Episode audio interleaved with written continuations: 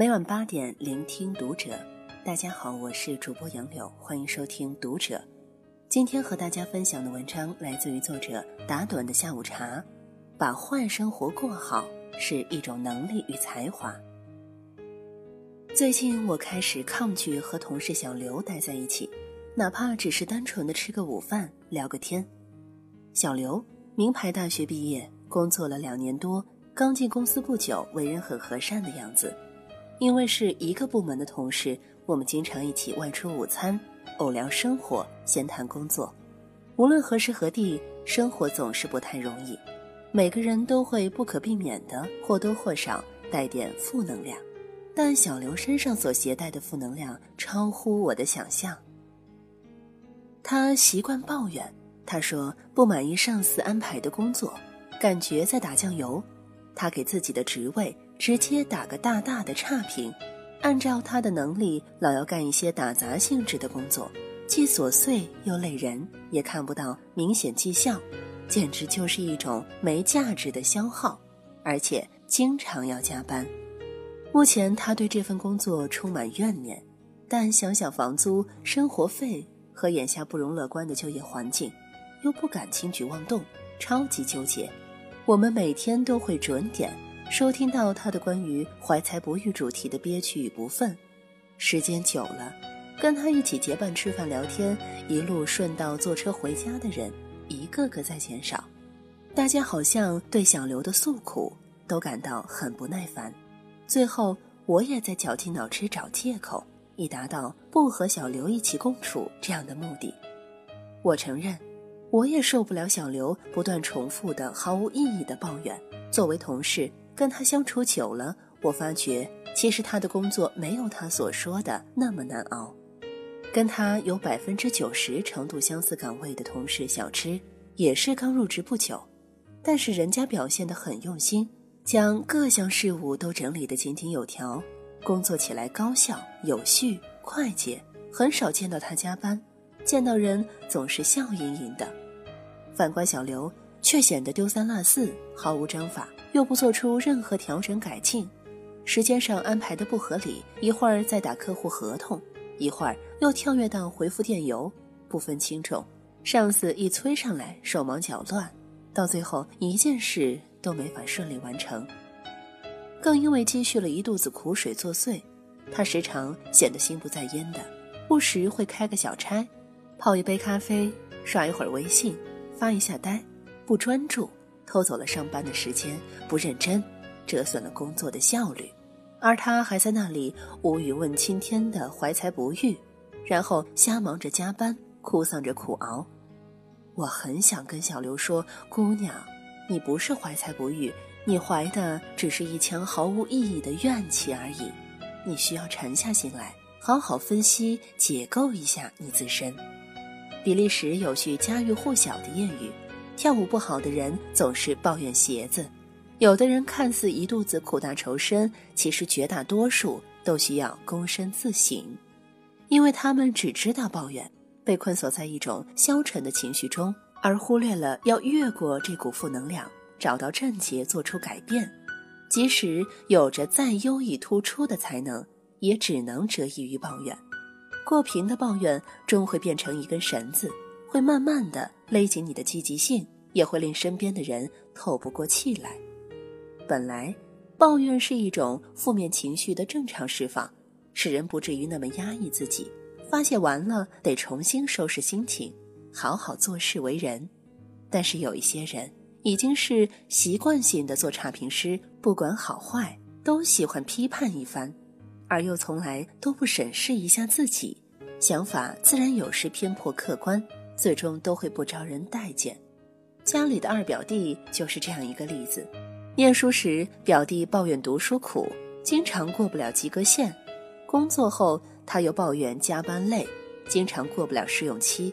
后经由亲戚艰难牵线，进了一个还算不错的铁饭碗单位，又抱怨领导没重视他。入职不到半年，由于和某个同事为了工作上的事情吵架，一言不合就辞职。失业后，他不积极找工作。每天都在抱怨二老做的饭菜不好吃，买的水果不合胃口，他吐槽事业有成的大哥大姐没给他介绍好的工作，还吐槽所有人都不理解他，内心苦闷。因为他的颓唐，他的父母生怕他一蹶不振，操心不已又不敢说他，小心翼翼地过着日子，让我们颇为心酸。还有我的一名男性朋友安，好不容易遇上一个倾心的女子，却又以极快的速度分手了。安说这个姑娘。太喜欢提建议了，太爱挑刺儿了，压力太大了。姑娘喜欢上进的男生，对安的一切都乐于提意见。他的用意肯定是好的，就是为了让安奋发图强、忠诚大气，让他们的未来更有保障。安最初也心悦诚服，默默地加班打拼着。但是后来，这姑娘越来越不满意安的现状，不断批判安不思进取。非要迫使安去考各种职业资格证书，或者创业开公司，不然就不是个有作为的男人，导致二人没有将来。最终，安累了，感觉每天都在被女友的差评嫌弃着，实在很受挫。他无奈地跟他提出了分手。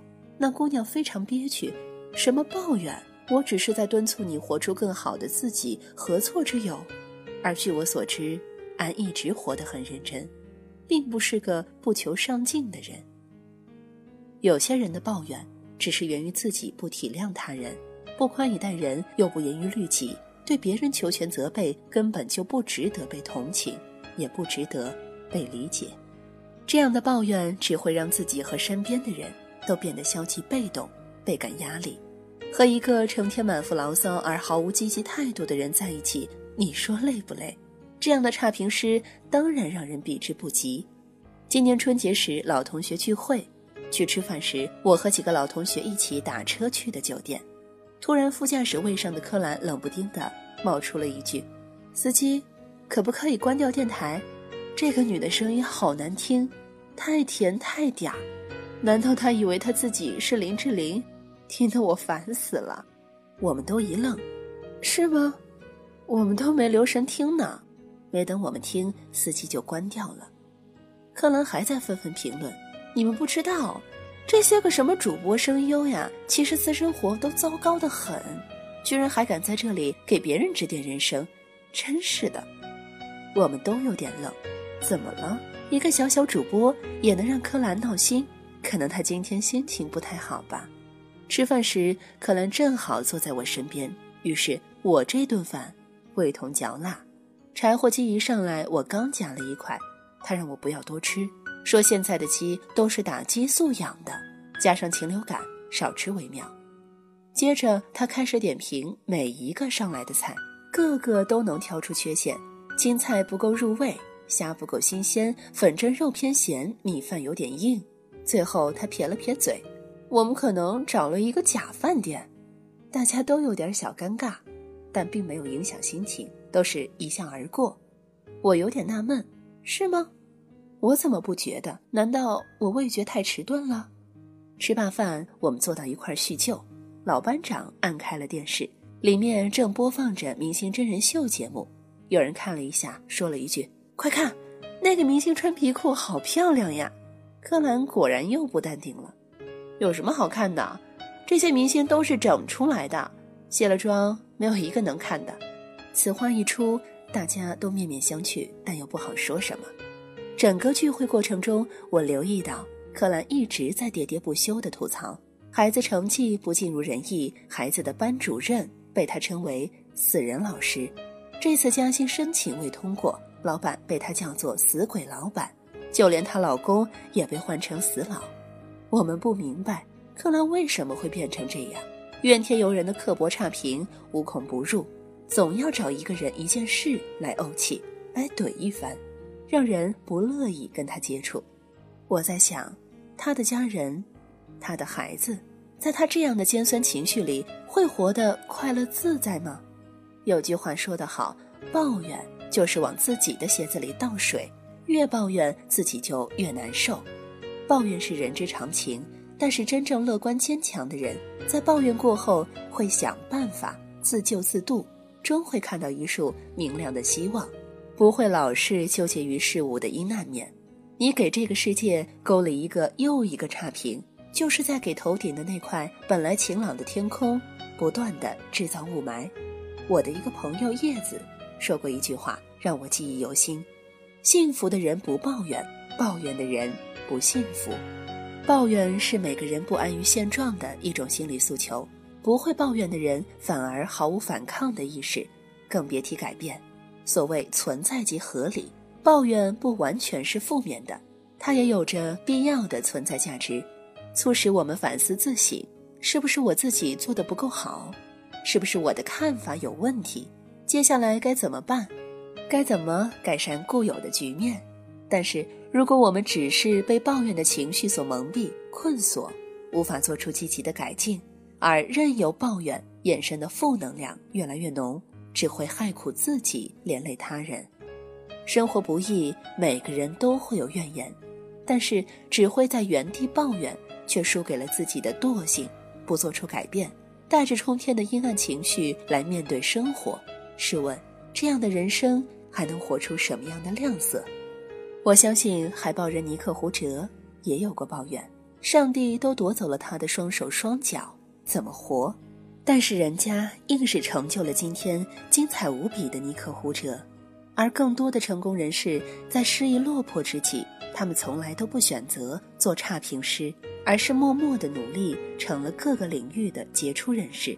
史铁生有段话：微笑着去唱生活的歌谣，不要抱怨生活给予了太多的磨难，不必抱怨生命中有太多的曲折。大海如果失去了巨浪的翻滚，就会失去雄浑；沙漠如果失去了飞沙的狂舞，就会失去壮观。人生如果仅去求得两点一线的一帆风顺，生命。也就失去了存在的魅力，所以，请你不要再做生活的差评师，而是减少质疑，放下埋怨，及时止损，改变自己，磨练自己，让快乐、自信的阳光照进心灵。